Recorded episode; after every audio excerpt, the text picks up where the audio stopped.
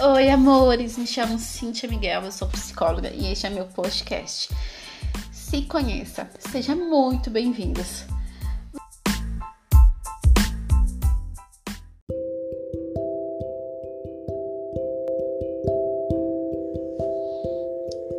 Quero compartilhar com vocês sobre o tema perdão, que é muito importante para mim, porque é um tema que marcou a minha vida de uma forma muito significativa.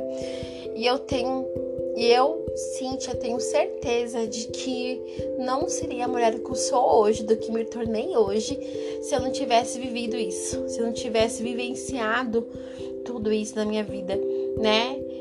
Eu tivesse superado e liberado o perdão. E quando conto partes da minha vida dos quais poucos sabem, me pergunto, me pergunto como eu consegui perdoar como eu consegui não guardar mágoa, não ter raiva.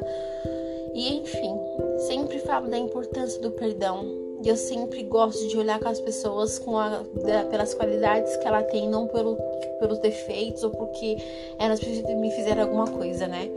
Embora muitas pessoas pensem ainda que elas não precisam perdoar se elas não quiserem, mas que na verdade que se a gente quer viver, uma vida leve, em paz com a gente mesma, nos desenvolver de uma forma saudável com a nossa vida, com as pessoas, nos tratar com amor e saber lidar com os nossos sentimentos e emoções, não conseguiremos fazer isso se não for com perdão, né?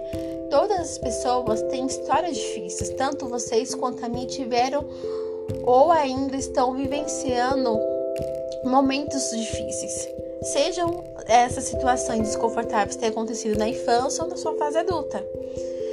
Uh, e principalmente quando crianças que até os 12 anos de idade, onde é criado e fortalecido crenças sobre a vida, sobre os outros e sobre nós mesmos, né? E a maioria, eu creio que nessa fase passou por algo desconfortável, ou com pais, na escola, na família, enfim que podem ter causado frustrações, decepções dos quais não queríamos, né?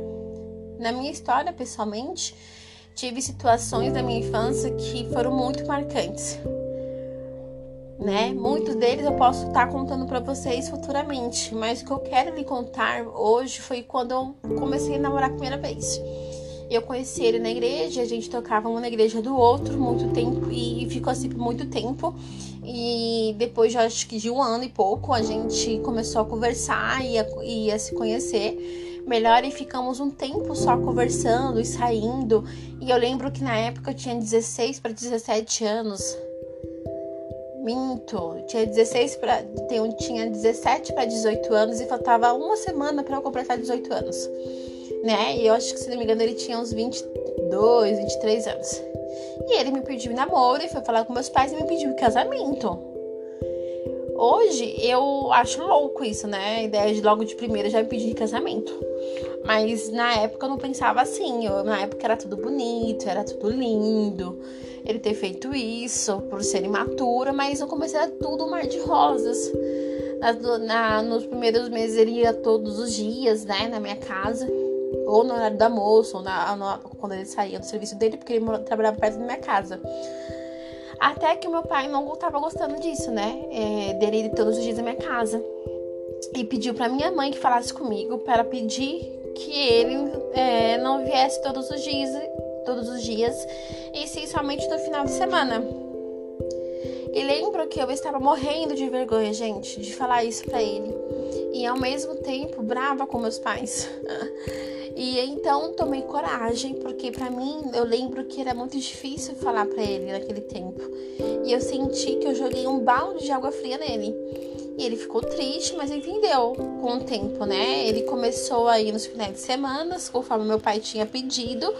E depois ele começou a ir a cada 15 dias. E depois ele simplesmente desapareceu, sem dar nenhuma explicação, né? Sem terminar, sem nada imagine como que eu fiquei, imagine como foi isso para mim, assim, eu fiquei arrasada.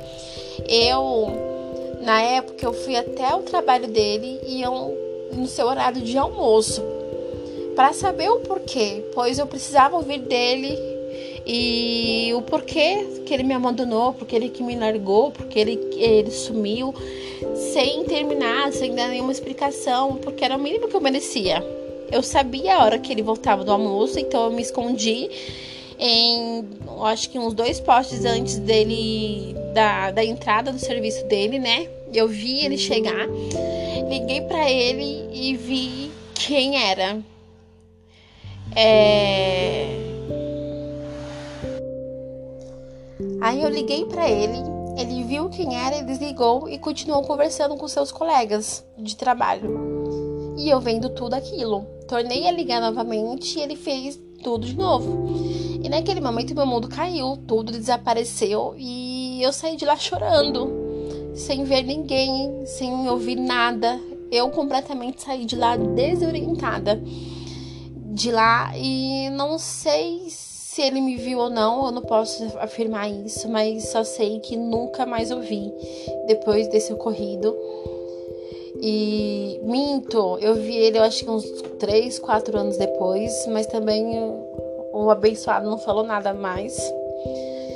E depois desse ocorrido, gente, eu tive depressão, né? É, eu tive várias crises de pânico, de ansiedade. E acho que também já comentei isso no primeiro episódio dessas crises para vocês. E para mim era complicado, pois eu não sabia nomear tudo aquilo, né? Estava que eu estava sentindo. Não conversava com ninguém e somatizei tudo isso e foi passando pro físico. E é aquele famoso ditado, né? A gente o que a gente não fala é sentido, né? Eu não podia andar mais sozinha e isso me frustrava muito, isso me deixava muito triste, porque eu desmaiava direto. Eu desmaiava na igreja, eu desmaiava na avenida, eu desmaiava no curso, eu desmaiava na escola. E eu não podia espirrar, que já tinham cinco negros assim atrás de mim. Pra você ter noção de quanto eu desmaiava, de quantas pessoas estavam preocupadas comigo, de eu cair, bater a cabeça e tal. E eu não aguentava mais aquela situação, né, de ter que ficar acompanhada, porque para mim as pessoas estavam como babá para mim, né? E até que uma vez eu tive uma das piores crises da minha vida, que eu achei que eu ia morrer. E minha garganta se fechou, meu corpo começou a formigar, eu caí no chão buscando ar. E me levaram para o hospital, direto para as entradas de ambulância, me medicaram e, na verdade, mediram primeiramente a minha oxigenação, estava tudo normais. Fizeram uma bateria de exames também que estava tudo normal, né? E mas a sensação de morte era muito forte para mim e para mim não tava nada normal. E lembro que eles me deram um sossego-leão, né? Me deram um calmante, porque os exames estavam normais, só que o, os sintomas físicos eram muito reais, era muito presente. Eu tava agoniada, desesperada. E quando acordei, pouco tempo depois que eu tomei o remédio, a médica olhou pra minha cara, olhou pra cara do meu pai e falou assim: pai, é... os exames da sua filha deram tudo normal.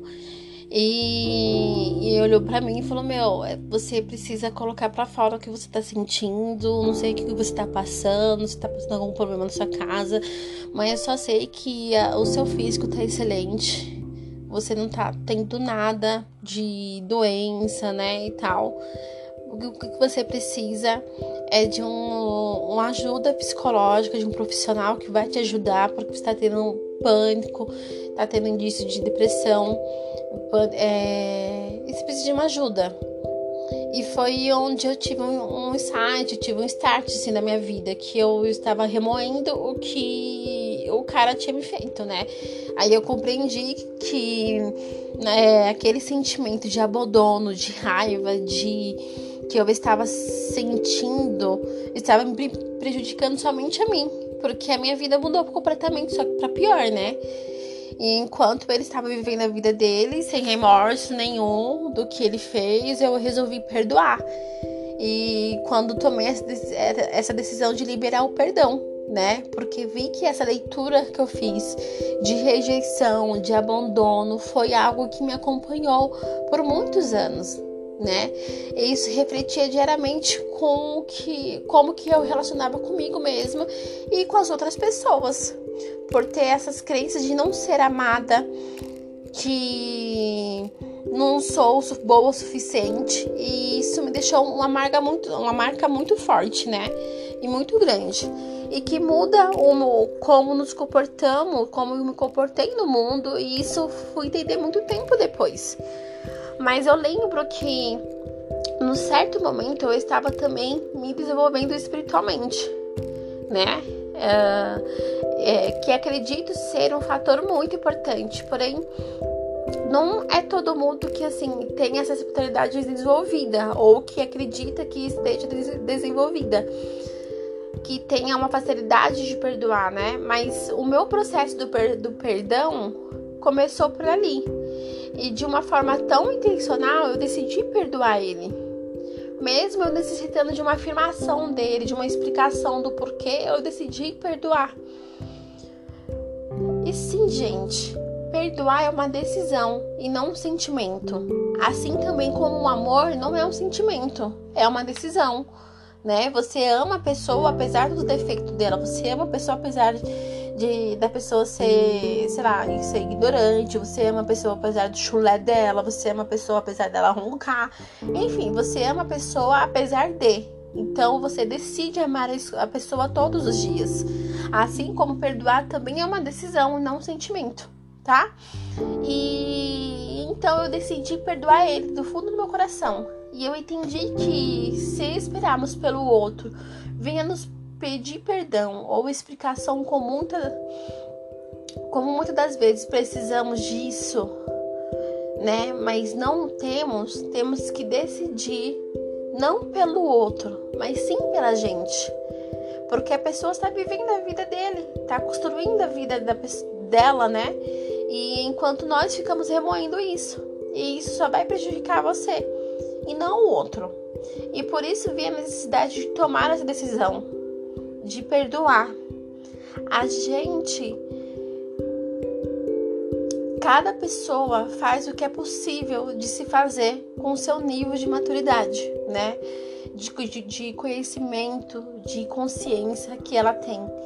Então, quando compreendemos isso no nível de julgamento para com o outro baixa. Porque percebemos que as pessoas estão fazendo o que elas podem e que dificilmente estão intencionadas a fazer maldade ou te fazer sofrer. E isso eu falo agora de modo geral, tá, gente? Porque qual pessoa acorda e fala que hoje eu vou intencionalmente traumatizar alguém psicologicamente ou que eu vou fazer alguém sofrer? Eu acho isso meio doido, assim, sabe? Eu sei que deve ter gente assim, mas eu gosto de ter uma percepção diferente das pessoas, sabe? Gosto de ver o lado bom delas, mas mesmo elas fazendo algo ruim, pois acredito que elas não são pessoas ruins, mas estão tendo atitudes ruins, porque é diferença de ser e de estar, né? E, mas eu acredito que a dificuldade emocional dessas pessoas acabam cometendo erros que acabam nos deixando marcas em nossas vidas. Mas o nosso papel como adultos e que provavelmente tem feridas e marcas do passado e da infância de vocês, e o nosso papel como adulto é sim desenvolver o nosso papel de empatia e conseguir olhar da, é, olhar da mesma forma que eu acabei de compartilhar com vocês, né? E quando começamos a diminuir esse nível de julgamento e entender que ela fez o melhor que ela podia, não que justifique as atitudes que as pessoas tiveram com vocês, mas desenvolva esse olhar mais empático, não pelo outro, mas faça isso por você. Assim, é você que evolui, é você que amadurece, é você que se torna uma pessoa cada vez melhor evoluída, né? E quando começa a diminuir esse julgamento e entende que ela fez o melhor que ela podia e que não fez para poder destruir a nossa vida como acreditamos, né? A gente consegue ressignificar a nossa história. e compreendemos que a forma que aconteceu é como tinha que ter acontecido, ou porque aconteceu, né? Te faz exatamente quem você é. E conforme eu fui crescendo e evoluindo espiritualmente, evoluindo como pessoa, tendo essa maturidade e fazendo também é, terapia, gente, que me ajudou bastante fazer terapia, eu não seria a mulher que eu me tornei hoje. Eu não seria a Cintia, psicóloga, que é apaixonada por ajudar as pessoas, não teria a maturidade que tenho hoje. É entender que as pessoas, gente, não, a gente não tem controle sobre o nosso passado e muito menos teremos sobre o futuro. Mas tenho certeza de que temos controle daqui e de agora, do que acontece com a gente agora. E isso temos controle. E se você tem, não tem esse controle, te sugiro você abraçar a sua jornada, sabe? Viver uma vida mais leve e livre, olhar para a tua história, extrair delas quais foram os aprendizados que você teve. Se você que aconteceu com você ou que isso te tornou de bom, sabe? Te trouxe de bom. Olhe para sua jornada e faça as pazes com ela. Por você e para você. E entender que a gente é o que a gente é por causa das coisas que aconteceu com a gente, das coisas que a gente vivenciou e aprendemos a desenvolver a nossa inteligência emocional a partir disso. Conseguimos fazer diferente com as outras pessoas que estão ao nosso redor. As pessoas feridas ferem as pessoas e pessoas curadas curam pessoas, né? Então, amores, para você que está ouvindo, não quero que você fique paralisada nas suas feridas, na sua infância ou aprisionada nessas situações, porque percebo muito que essa mágoa, que esse sentimento e rancor, né? Porque quem fica com rancor ou remoendo isso, na verdade, não perdoou, só espera uma oportunidade para jogar isso na cara da pessoa e ficar julgando ela, né? Pessoas assim não alcançou maturidade, não aprendeu nada e não aprendeu que isso vai fazer mal somente para ela e não para o outro. E fica uma pessoa amargurada e rancorosa e acabam sendo pessoas tóxicas, né? E eu percebo muito isso nas pessoas ao meu redor ou algum, algum dos meus pacientes e que na verdade há estudos comprovando isso, né? Que a gente acaba somatizando isso e virando até uma doença, justamente por isso, pela falta de perdão, por, é por emoções tóxicas dentro da gente. Então, amores, quero te fazer um convite hoje. Para um tempo, pare um tempo para fazer isso para você, com vocês e para vocês. Olhe para sua jornada, para sua, é, para sua história, com um olhar mais aberto e que a partir de hoje você possa ressignificar o que te aconteceu. Decida hoje perdoar quem te feriu. E como já falei para vocês, o perdão é muito mais uma decisão do que um sentimento. E você vai decidir perdoar por não por merecimento do outro, mas por merecimento seu, porque você merece viver em paz ter uma vida leve, ter uma vida livre deste peso, né? Decida ser livre, decida ser feliz. E uma coisa que eu faço muito é contar a minha história com um olhar de empatia, extraindo aprendizados que, ele, que ela me deu. E até hoje me dão. Que parece que toda vez que, eu, que ela é contada, eu aprendo coisas diferentes. E isso é muito incrível. E te, te aconselho a fazer a mesma forma, sabe? de compartilhar sua jornada com empatia, com aprendizado, com leveza e não com compartilhar com vitimismo. Eu sei que tanto eu quanto vocês fomos vítimas, mas não nos dá o direito de ficar choramingando por isso, sabe? Decida se amar e se olhar com uma perspectiva diferente, porque do contrário você será vítima do resto da vida. E tu quer isto? Então, amores, decida se olhar com mais carinho, a liberar perdão. Decida como você quer contar a sua história de maneiras diferentes. Você pode escrever a sua história, você pode ler uma carta para alguém, ou você pode ler para você mesmo e declarar para você que não é mais aquela pessoa do passado, declarar os seus aprendizados, perdoar a pessoa e você pode até falar o nome da pessoa, falar que ela não tem mais domínio sobre a sua vida, não tem mais controle sobre você daqui por diante. Ou você pode chamar o, chamar um amigo e ler essa, a sua história em forma de carta, de escrita para ele, pedir um feedback é, de como você está contando sua história, se é com vitimismo ou não. E tenha certeza que se você se abrir para tudo isso que eu te falei e para esse exercício que eu estou te passando, você vai começar a vivenciar um caminho de liberdade emocional. E eu tenho certeza que tu colherá bons frutos neste teu processo de perdão. Tá bom? Conte aqui neste, nesse podcast o que te ajudou, o que você aprendeu, né? Tá bom? Beijos, fica com Deus.